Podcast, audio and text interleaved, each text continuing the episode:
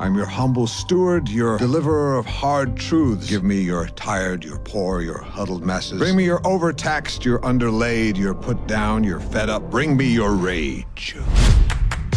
For three hours a day, I give people a sense of power in a cruel and indifferent world. I'm not saying we should build a wall. I think a moat would be more effective. Talk's not cheap, it's toxic! You're a great talker, Lionel. Not much for listening, though.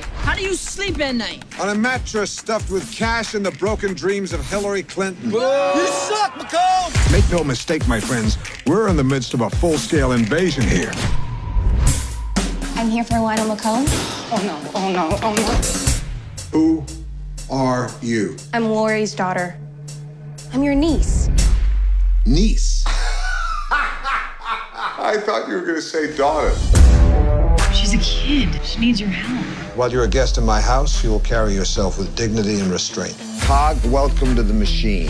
Whenever an environmentalist gets in a hissy fit, I get a warm, fuzzy feeling. Whatever happened to straight talk? People don't want straight talk. They want memes, sound bites. Nobody wears a t-shirt saying, I love nuance. Do you have a minute to talk about Gareth Whitley? He's killing you in the ratings. There's room for both of us under the tent. No, there's not. You need to show him you still got some fight in you. You're too bored, too lazy, too petty, too mean.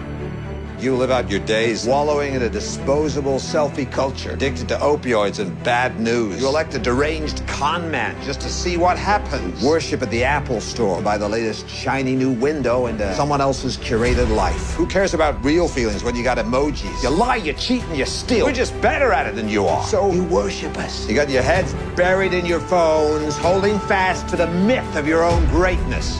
Well, power down, people. Take a look around. The American dream is dead and buried.